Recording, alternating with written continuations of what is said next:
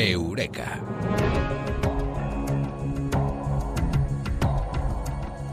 ¿Tenéis ordenador? Bueno, pues entonces pulsar y teclear madomartinez.com.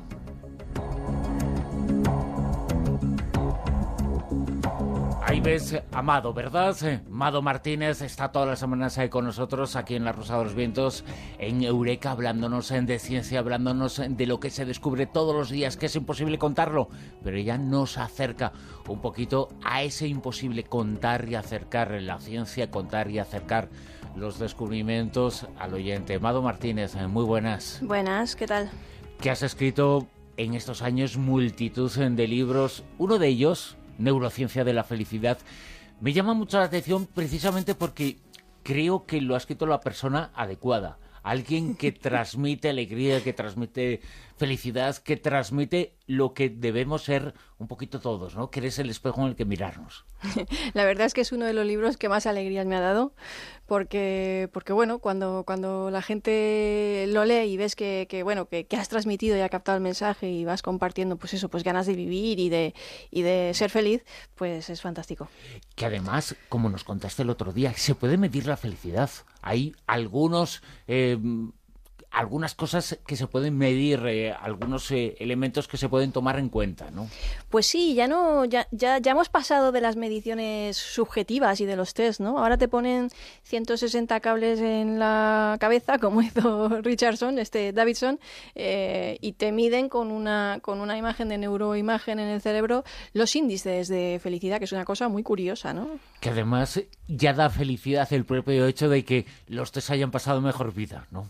Sí. Eso ya genera felicidad, sí, porque sí. había test en algunas revistas, en algunas publicaciones, siguen existiendo esos test. Estos ¿eh? de la Divinity, estas cosas, ¿no? sí. Son horrorosos. sí, que no sirven para nada al final, pero bueno. Que, que, que además eh, da unas pautas, las pautas son otras, a claro. seguir en la felicidad. Y además, aunque se pueda medir, tampoco es medible, es algo que se percibe, es algo uh -huh. que se Subjetivo. siente porque cada uno tiene su propia felicidad eh, en una cosa o en otra y en una cosa puede ser feliz, en otra infeliz o la felicidad para ella puede ser completamente distinta que Exacto. lo es para otra persona. Exacto, y además la felicidad mm, viene de muchas maneras y con muchas caras y tiene muchísimas fuentes y tampoco es lo mismo para nosotros que seguramente que para unas cuantas generaciones atrás, ¿no? Es una cosa que no tiene no, no está exenta de su pequeño matiz cultural, esto es importante decirlo. Si tuviéramos eh, que dar eh, tres, cuatro, cinco pautas a la gente para ser felices o para intentar tener una buena vida, ¿tú qué le dirías? Alguien que te aparece de repente y te dice, bueno, tú dime, ¿qué puedo hacer para ser feliz?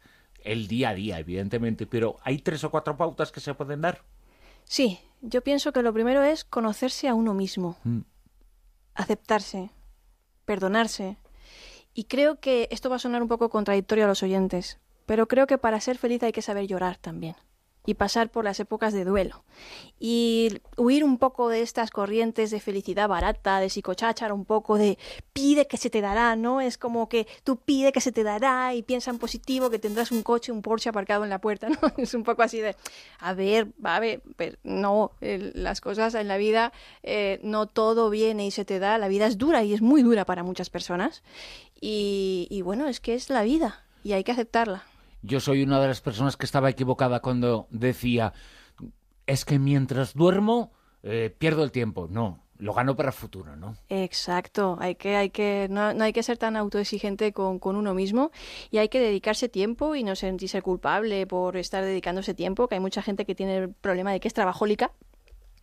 Yo me incluyo un poquito, he tenido que luchar mucho contra esa faceta. Bruno y yo somos de, de esos de 48 horas al día. Pero, pero sí, hay que ser compasivo con uno mismo y, y, y mimarse y, y, buscar fuentes de felicidad y también, pues eso, conocerse y, aceptar cosas, incluso aceptar lo que no puedes hacer, porque hay gente que dice, mira, es que a mí me encanta cantar. Yo amo cantar, yo quiero ser cantante, ¿no? Eso lo, lo, lo decía también un, un, colega mexicano del que yo me quedé fascinada, pero me dio una gran lección. No, mira, pero es que no te llega el talento para cantar, pero es que yo amo cantar, pues cómprate unos CDs de ópera, ¿no? Porque, ¿sabes? O sea, hay que aceptar también un poco los límites y hasta uno llega. Has dicho una frase que se la oí también a una persona que si me piden elegir a alguien que sea feliz y que me parezca y me transmita eso en su vida, ser compasivo con uno mismo. Hay que saber eh, perdonarse, hay que eh, dejarse de exigencias. Somos muy críticos, somos nuestros mayores críticos, ¿no?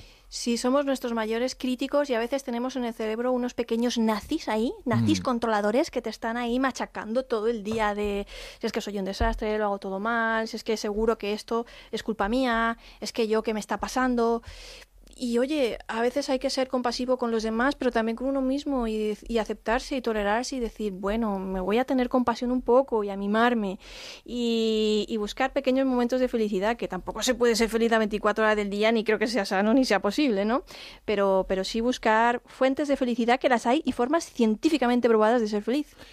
Dinos una, ¿cuál es una fórmula científicamente probada? Todas en tu libro, en Neurociencias de la Felicidad, muchos de ellos, mucho de estos eh, sistemas, estos eh, mecanismos, eh, pero ¿cuál es una forma científica de medir esa felicidad y de ser un poquito más felices, un poquito más alegres, menos críticos con nosotros mismos? Pues hay muchas, pero mira, vamos a empezar por una. Esto ya después de haber pasado el proceso este de vamos a conocernos a nosotros mismos. El deporte el deporte es una de mis formas favoritas de ser feliz, porque además es incluso más efectivo, así lo sugieren algunos estudios, que los antidepresivos. O sea, se han hecho tres grupos, se le ha dado antidepresivos a este grupo, se le ha dado deporte y antidepresivos al segundo grupo y al tercer grupo solo se le ha dado deporte. Y al final resulta que las personas que han hecho mm, solo deporte se han recuperado en un mayor porcentaje y han tenido menos recaídas en la represión. Con lo cual significa que los antidepresivos ahí hay algo que no ayudarán en su momento y lo que tengan que hacer, pero es mucho mejor hacer deporte, ¿no? Entonces, hay algunos médicos que, que yo recuerdo grandes titulares en el país que decían deprimido, Lexatín, no, mejor váyase usted al parque a correr, ¿no? Y, creo que, el deporte nos hace sentir bien, nos, ayuda a generar endorfinas, nos da seguridad, confianza en nosotros mismos, esa forma de superar los retos, ¿no? De, escalar la montaña más alta, las montañas de la mente, madre mía, lo que hacen las montañas de la mente, ¿no? O cuando te vas a jugar un partido de pádel, que es casi como meditar, no piensas en otra cosa, nada más que la pelota, darle a la pelota, ¿dónde está la pelota, no? Yo que hago natación y pádel y salgo a correr, bueno, es una de las mayores fuentes y así lo dicen los científicos de felicidad. Y los científicos eh, de lo que hablas eh, en tu libro, en Neurociencia de la Felicidad, eh, mencionas mucho lo que has dicho, la palabra endorfinas. Endorfinas. Es una de las formas de medir la felicidad. Cuantas más endorfinas, mejor. Pues sí, tiene que ver con muchas cosas, no solo con endorfinas, pero mira, otra cosa que genera endorfinas, la música. Otra gran fuente de, felicidad, cómo nos ayuda a conectar con, nuestras emociones, cómo, cómo, incluso hay gente que, que yendo conduciendo de repente suena una pieza musical y tiene que pararse de la emoción, del estremecimiento, llora. Eh, es increíble. Em, les voy a decir a los oyentes que hagan una prueba, que se pongan una canción que les gusta mucho y hace mucho tiempo que no escuchaban. A ver qué tal y entonces se descubrirán cosas buenas ¿no? en esa canción. Además, seguramente nuevas eh, lecturas a partir de la letra, nuevos sentimientos, lo que transmite una música. A veces no hace falta ni siquiera entenderla, es el sentimiento lo que genera uno, ¿no? Exactamente. Y además, si hace mucho tiempo que no la escuchas, al cerebro le mola más.